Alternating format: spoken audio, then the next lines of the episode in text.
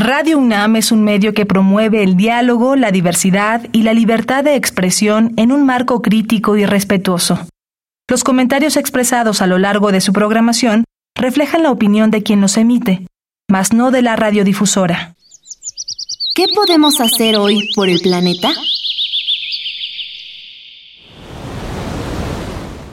Desperdicios orgánicos pueden llegar a tapar las tuberías. Ayuda a evitarlo asegurándote de retirar los restos de comida de los platos antes de lavarlos. Desecha estos desperdicios junto al resto de tu basura orgánica. Así mantenemos limpias nuestras tuberías. Habitare. Hola, ¿qué tal? Qué gusto saludarles. Les doy la bienvenida a una transmisión más de Habitare esta agenda ambiental inaplazable en la que tendremos oportunidad de conocer un gran, gran tema. Me da mucho gusto saludarles, soy Mariana Vega y pues igual de emocionada de compartir este espacio contigo. Clemen, ¿cómo estás? Muy bien, Mariana. Sí, pues como decíamos antes de entrar al aire, eh, a veces no nos ponemos a pensar el esfuerzo que implica conocer, a veces de una sola especie y todo eso que nos puede aportar con el paso de los años. Entonces, ahora nos acompaña Sergio Ancona, que es biólogo de la Facultad de Ciencias de la UNAM y quien se doctoró del programa de Ciencias Biomédicas también de la UNAM y ahora es investigador del Instituto de Ecología desde 2019. Bienvenido, Sergio. Muchas gracias, Clementina. Muchas gracias, Mariana, por la invitación. Estoy muy emocionado de estar aquí y poderles compartir de este trabajo que me emociona mucho desde hace muchos, algunos años, no tantos, pero este, que estoy involucrado con los huevos de patas azules, de quienes les voy a platicar más adelante. Y pues sí, encantado de poder compartir este espacio con ustedes y con el auditorio. Muchísimas gracias por acompañarnos. Ya empezaremos a conocer más sobre esta historia. Y si quieren conocer sobre el tema de hoy, vamos a hablar cerca de 40 años, lo que implican conocer a los bobos de patas azules. Quédense con nosotros, esto es Habitare, Agenda Ambiental Inaplazable. ¡Empezamos! El Instituto de Ecología de la UNAM y Radio UNAM presentan. Toma segundos destruir lo que ha crecido en años. Toma horas devastar lo que se ha formado en siglos. Tomar acciones para rescatar nuestro ambiente solo requiere un cambio de conciencia. Habitare. Agenda ambiental inaplazable. Ciencia, acciones y reacciones para rescatar nuestro planeta. Nuestra, casa.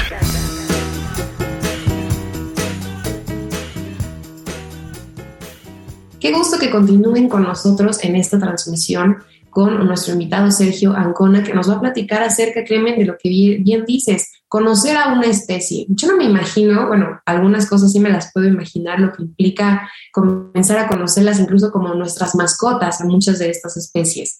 Eh, sabemos cómo es que se comportan y por qué lo hacen de cierta manera, pero ¿qué pasa con especies que están allá afuera y que a lo mejor me imagino no es tan fácil de irlas conociendo? Pues sí, no se imagina uno de estas eh, eh, peculiaridades que puede tener una especie en particular. Yo siempre recuerdo, y, no era una sola especie lo que trabajaba Darwin, pero el tiempo que pasó Darwin estudiando eh, algunos de los bichos que tenía en su casa o que había recolectado en sus viajes de, por el, en el Beagle, que era, pues, requerían mucha paciencia, mucha entrega, ¿no? Mucha curiosidad. Y bueno, en el proyecto que está ahorita Sergio ha implicado eso, porque han estado trabajando desde hace 40 años en Isla Isabel, estudiando a una especie que a mí me parece súper simpática y súper bonita, que son los bobos de patas azules. Entonces, cuéntanos brevísimamente, Sergio, un poquito lo que tú te encontraste cuando te incorporaste al Instituto de Ecología en 2019. Claro que sí, Clemen Mariana. Pues miren, eh, la historia, como ustedes ya, ya saben, se remonta a 40 años. Yo no la inicié, por supuesto. Fue este inglés que llegó aquí, un abogado inglés que ya lo entrevistaron alguna vez, Hugh Drummond, eh, quien venía de hacer un doctorado en, psicología comparada en, Estados Unidos y que llegaba a la UNAM como investigador. Eh, en esos tiempos no había un área de investigación que ahora pues es una escuela básicamente que fundó Hugh, que es la ecología de la conducta, para tratar de entender la función del comportamiento de los animales. Es decir, qué impacto tiene que un animal haga o no haga las cosas de cierta manera en su probabilidad de dejar hijos, de, producir bebés. Esa es básicamente la pregunta. Entonces, Hugh llega acá, eh, dos estudiantes de la Facultad de Ciencias en ese tiempo, Alicia Castillo, la doctora Alicia Castillo ahora, y eh, la bióloga eh, Cecilia Chávez Peón, que habían estado buceando en Isla Isabel con unos amigos, se encuentran estas aves preciosas que tienen estas patas azules brillantes, maravillosas, ¿no? Son fascinantes, muy, muy simpáticos ellos. Parecen un poco torpes en tierra, ¿no? Se caminan un poco contoneándose como patitos, pero son muy hábiles en el mar. Son unos buceadores tremendos, este, pescan sardinas, anchovetas, saben que es allá abajo, con unos clavados espectaculares. Entonces, lo bonito de esto es que Cecilia y, y Alicia se dan cuenta que además uno de los polluelos en cada nido es más grande que el otro y suele haber agresión entre estos dos críos, ¿no? Y, buscan entender qué es lo que está ocurriendo ahí, buscan un asesor que se dedica al estudio de la conducta, la etología, y se encuentran a Gio iba llegando, ¿no? Desempacarito, que trabajaba con culebras, y se lanzan a Isla Isabel, y de ahí Gio queda enamorado de los huevos de patas azules e inicia un programa de investigación, básicamente para entender eh, los factores que regulan esta agresión, esta competencia agresiva entre hermanos tuvieron a bien, afortunadamente, Hugh y sus colaboradores, estudiantes, eh, eh, iniciar un programa de monitoreo anual que persiste hasta hoy en día, en el que se marcan todos los nidos, sabemos la historia de cada uno de los animales que están ahí anidando, están marcados con anillos de, metal. Y es un esfuerzo tremendo. Hay que ir a Isla Isabel desde febrero, quedarse hasta julio, y eso no sería posible sin la intervención, el trabajo dedicado de muchas personas, voluntarios, estudiantes que están ahí meses completos, perdón, eh, gracias también al apoyo de amigos pescadores que ya son como familia para nosotros, sin ellos, sin su apoyo logístico, llevándonos en panga de la costa de San Blas o de, de algunos de los puertos como Boca de Camichina hasta la isla, apoyándonos para transportar nuestros víveres, nuestro equipo, el apoyo de la, Marina Armada de México durante los últimos 25 años, no sería posible todo este, toda esta cantidad de información que básicamente es un tesoro para tratar de entender muchísimas cosas de la ecología, de la evolución, de las aves marinas y, por ejemplo, del, impacto de los cambios climáticos que estamos viviendo ahora. Y ahora que hablas precisamente de eso, si cualquiera de nosotros se mete a buscar en Internet las fotos de los bobos de patas azules, como bien decían Clemen, Sergio, son muy curiosos. De inmediato pareciera que salieron de una caricatura y esa es la impresión que me da. Y también me fijo en dónde están retratados. Todos parecen estar en una parte de la isla o cerca del mar donde se ve pues muy bien, ¿no? Pues, literalmente de pintura de arte, pero pensando en lo que dices, el cambio climático y todas las consecuencias devastadoras que tiene, ¿cómo impactan entonces este, este ambiente y sobre todo cómo impactan su vida como especie? Es una pregunta muy importante esa que estás haciendo, Mariana. Eh, y precisamente los esfuerzos de monitoreo como el que realiza el Laboratorio de Conducta Animal a través de Drummond, iniciado hace ya 40 años, hasta lo que estamos haciendo ahora con financiamiento de la UNAM, del CONACYT, financiamiento público, permite tener esa información muy detallada. No conoceríamos, no sabríamos cuál sería el impacto de las variaciones climáticas ¿no? en las poblaciones silvestres si no tuviéramos esta información. Y a veces no, no estamos conscientes ¿no? de todo ese esfuerzo y todo ese valor que tiene esa información ahí. Realmente la, base de datos en el periodo largo plazo de bobos de patas azules es de los estudios eh, de los pocos estudios de largo plazo tan detallados que existen en el mundo y en particular en la zona tropical. Yo diría que eh, se cuentan con en menos de cinco, ¿no? Este, y gracias a esa información tan detallada es que podemos hacer averiguaciones muy, muy precisas de qué pasa con el crecimiento de los pollos que nacen en condiciones climáticas desfavorables, por ejemplo.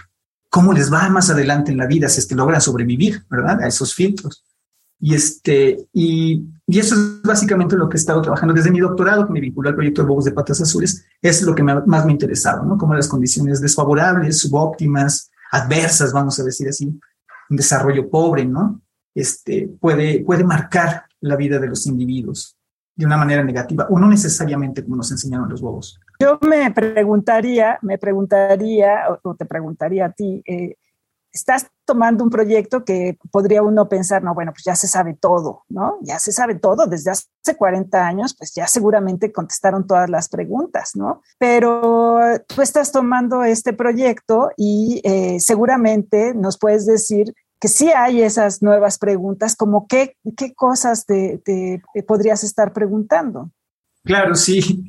Sí, para nada, es un proyecto acabado, todo lo contrario, ¿no? Entre más información tenemos, más preguntas nos surgen, así, así sucede, ¿no? Este, y es lo bonito de, de, estos proyectos porque van saliendo diferentes vertientes, diferentes aristas y diferentes lecciones que vamos aprendiendo los investigadores, gracias a los estudiantes también, ¿no? Los resultados que son contraintuitivos, para mí son los más divertidos, porque tú esperabas que ocurrieran ciertas cosas, ¿no? Y de repente te sale algo por completamente diferente a lo que esperabas en términos de resultados. Entonces, mira, eh, en un principio cuando yo regreso aquí a, hacer mi doctorado con Hugh, yo venía a trabajar con el Zoológico de San Diego en la conservación de cóndor de California, allá en San Diego y en California. Regreso aquí a trabajar con aves marinas y me encuentro con que eh, Hugh estaba muy interesado en entender el impacto de una fluctuación climática que es eh, muy importante, que se llama el Niño Oscilación Sur, que básicamente es una corriente de agua caliente que se estaciona en las costas de América e impide que, que sube el agua fría que viene de las profundidades y que trae muchos nutrientes, ¿no? Al, pasar esto, los nutrientes no llegan a la superficie donde están las algas o los organismos fotosintéticos. Entonces, toda la producción de alimentos en el mar se ve disminuida tremendamente. Entonces, esto puede llevar a mortalidad de muchos depredadores, de los que están hasta arriba en la cadena trófica, mortalidad de aves marinas, de mamíferos marinos en diferentes partes del mundo.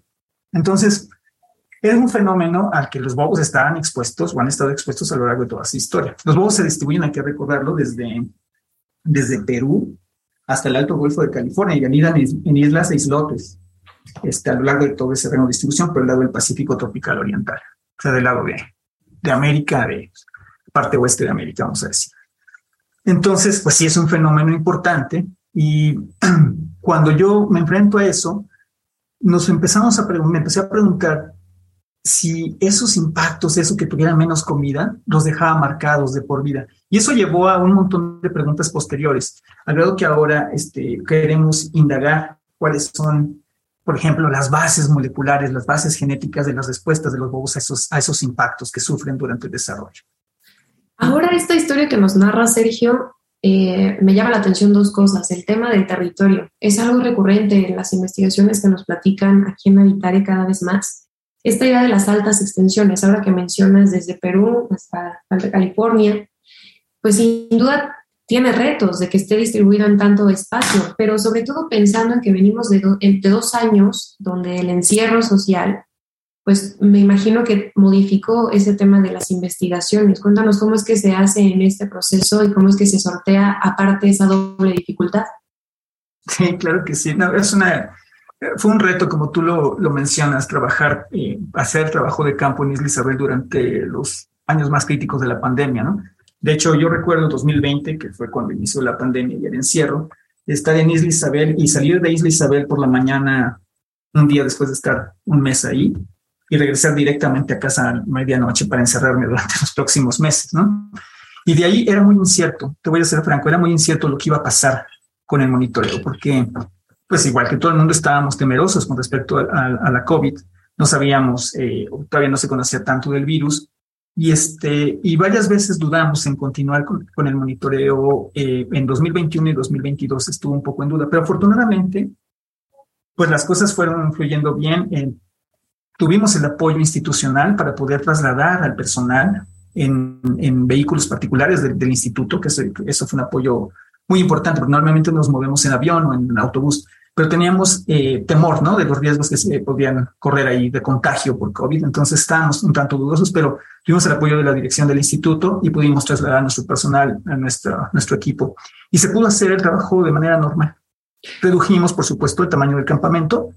Eh, suspendimos algunos de los proyectos que queríamos extender, pero el monitoreo base se, pudo mantener. Eso es importante, sobre todo lo pensaba ahora, Clemen, cuando hemos visto que nos hablan de una trayectoria de investigación de tantos años, que de pronto con estos problemas nos enfrenta a que las personas que están, digamos, no, no rescatando tal cual, pero investigando, cuidando a estas especies, también se enfrentan a esos riesgos y es algo que creo que muy pocas veces se habla de una investigación de tantísimos años con tanta gente también involucrada. Exactamente, porque tú, perdón, tú ya vas eh, llevando un patrón, ¿no? De, tienes una rutina de, investigación, a lo mejor vas planeando eh, qué preguntas vas a contestar con cada estación de monitoreo, cada temporada de monitoreo. Ya sabes que te vas a ir a acampar por uno o seis meses, ¿no? ¿Y cómo le vas a hacer para, sobrellevar toda esa situación en una, en una escenario de pandemia, ¿no? Y, lo que a ti te interesa, eh, eh, pues un poco es seguir rescatando esa información, porque de alguna manera la quieres, eh, quieres esa, necesitas esa continuidad, ¿no? ¿no? No es que la quieras tener, la necesitas porque te va a dar un panorama más cuidadoso de lo que está sucediendo y a lo mejor puedes extrapolar esa información hacia otras especies. Adelante, Sergio, tú querías comentar algo. Sí, no, vez, eh, eh, continuando con lo que están comentando ustedes, sería muy costoso, digamos, para el proyecto de, de monitoreo de bobos de patas azules no contar con un año. Perder un año es un costo importante, ¿no? Es un hueco importante en la información. Pero entendíamos que, por supuesto, la seguridad y la salud eran primero, ¿no? Esa era una de las cosas que había que ponderar ahí en esas decisiones. A final de cuentas, eh, les digo que el apoyo nos lo permitió, el apoyo institucional nos permitió continuar con el trabajo y, no incurrimos en este costo de perder información. Pero sí, es verdad, hubiera sido un hueco tremendo y, y hemos podido mantener, es, continuar estos proyectos eh, eh, aún con esas limitaciones, ¿no? Ahora nos estamos enfocando más, estoy tratando yo de ir hacia la parte de las omics, ¿no? De, las, de la genómica, de la, estos aspectos moleculares en, en, los individuos, en sus genes, ¿no? Que les permiten ser diferentes. Por ejemplo, vivir más tiempo a unos, vivir menos tiempo a otros. Los bobos pueden vivir eh, con, con, la base de datos que tenemos aquí, podemos saber que algunos este, pues, ya no regresan después de que nacen en Isla Isabel, como, como el 40% de ellos, a veces 30% de ellos, logran regresar a la colonia natal a reproducirse. Dice que como tres o cuatro de cada diez bobos que se producen en la isla regresan como descendencia viable, ¿no? Como, como adultos reproductores. Y sorprendente porque regresan a la colonia natal y a unos pocos metros de donde nacieron, de donde estuvo el nido donde ellos nacieron. Wow, increíble. que anidan por primera vez ahí, son súper fieles de por vida a ese primer sitio de anidación. Se saltan algunos eventos reproductivos porque pues, es una especie de vida larga, puede vivir hasta 25 años, al menos es lo que dice la base de datos que tenemos, y, este, y no siempre se reproducen. Si las cosas no están tan bien allá afuera, es decir, supongo yo que si no hay pescado suficiente, si eso puede poner en riesgo su supervivencia, pues mejor te esperas y me espero que venga un año más benévolo y entonces ya me reproduzco. Y es impresionante la cantidad de similitudes que encontramos. En este caso, yo mientras escucho la historia de los bobos, digo, bueno, yo ando más o menos en el rango de edad que vive un bobo de patas azules.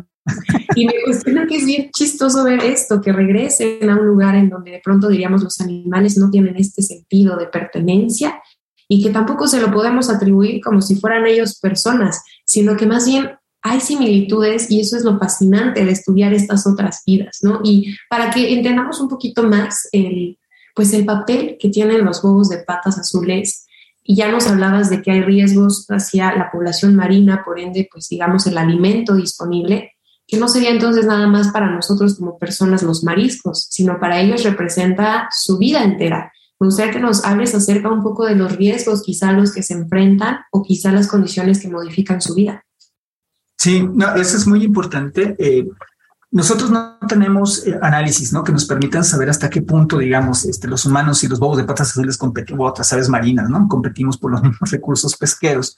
En otras poblaciones de aves marinas se sabe bien que sí, de hecho, puede haber, este, ¿no? obviamente, los recursos que los humanos colectan a través de, de estas embarcaciones gigantescas en algunas zonas, se puede reducir la disponibilidad de alimento para las aves marinas que se alimentan de esos mismos peces, ¿no?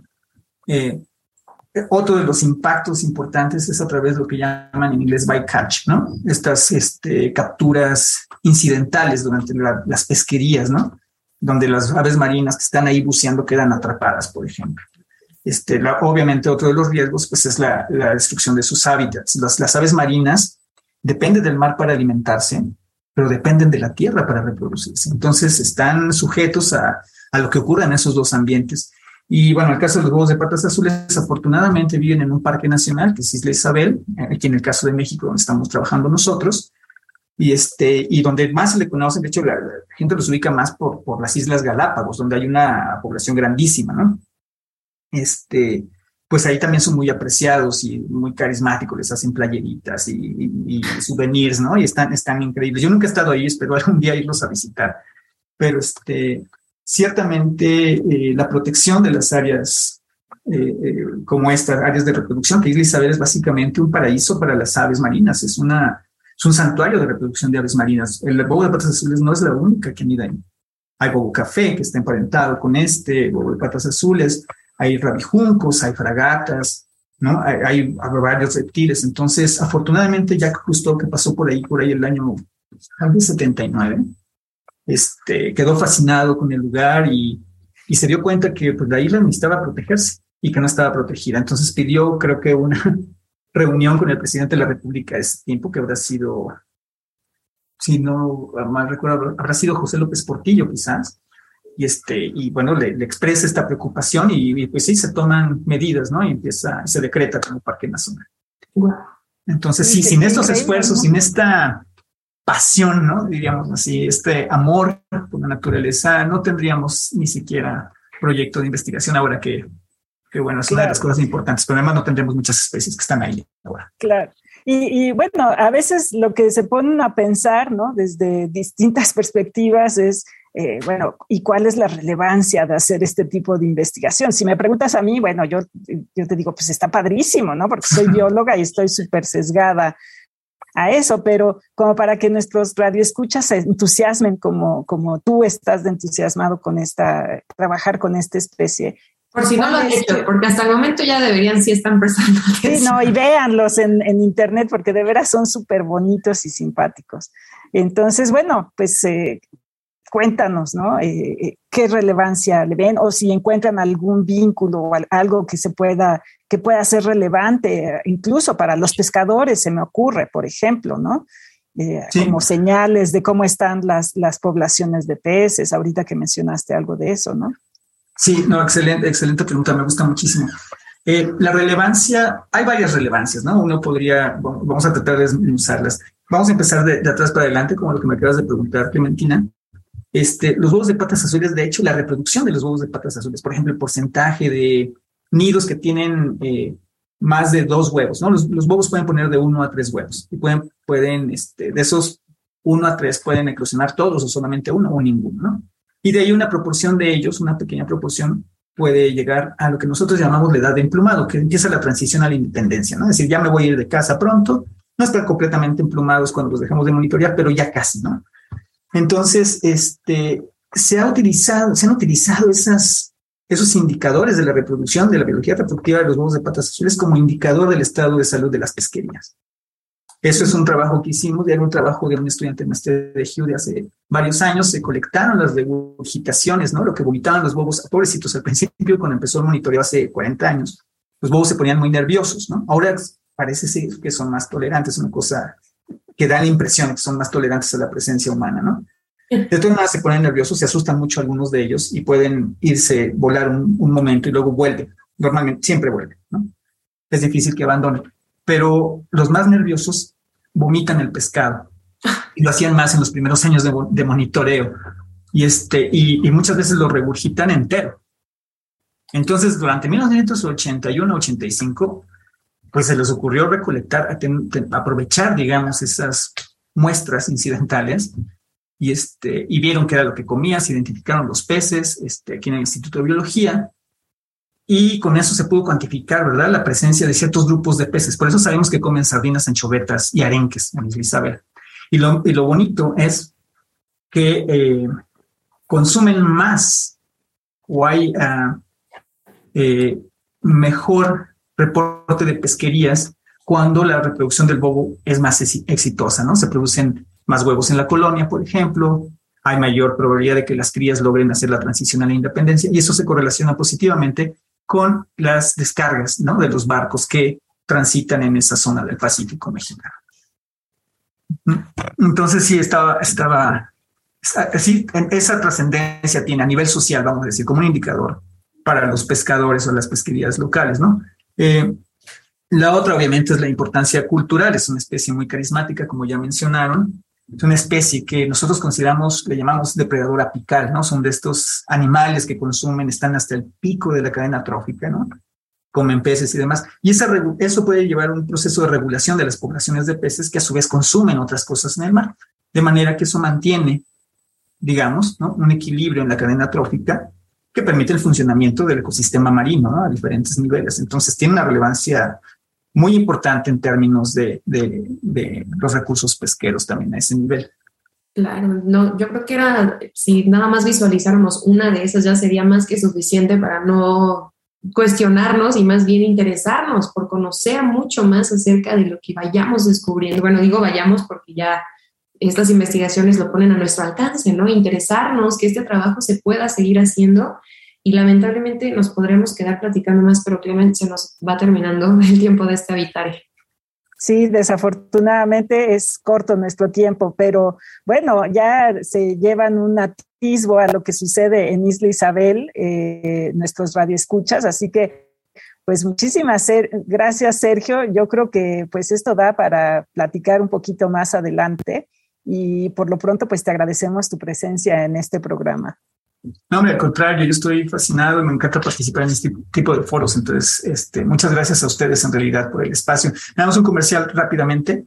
Este Gio acaba de escribir un, está escribiendo, terminó de escribir un libro donde hace esta aproximación para tratar de entender la conducta humana a partir de las mismas herramientas teóricas y conceptuales que se usan en ecología de la conducta con los búhos de patas azules y otros animales. Entonces, esa relevancia cultural también vale la pena señalar y ojalá que algún día Hugh pueda presentar su libro con ustedes como comercial. Se los comento, está, muy interesante. Y muchas gracias a ustedes por, por el espacio. Muchísimas gracias, Sergio Ancona, por este gran programa de 40 años y los que vengan conociendo a los bobos de patas azules. Precisamente, pues, si se quedan con, con dudas, si quieren comentar algo más al respecto y conocer sobre este libro del cual nos platica Sergio, que nos escriban por dónde lo pueden hacer. Estamos en Facebook en Instituto de Ecología UNAM, todo junto. En Twitter estamos en arroba y Ecología UNAM. Y en Instagram estamos en Instituto-Ecología UNAM.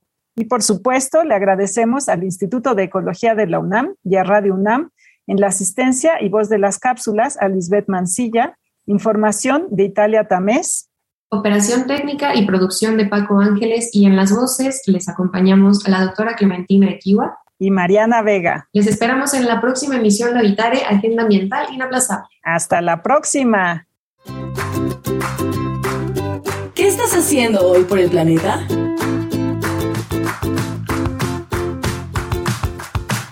Reciclo la basura, cuido el agua, junto el PET, junto las tapitas de refresco, las separo. Separo la basura, la orgánica, la anorgánica. Visita ecología.unam.mx para obtener más información sobre el tema de hoy. Y si quieres escuchar todas nuestras emisiones, entra a radiopodcast.unam.mx. Radio UNAM y el Instituto de Ecología de la UNAM presentaron Habitare, Agenda Ambiental Inaplazable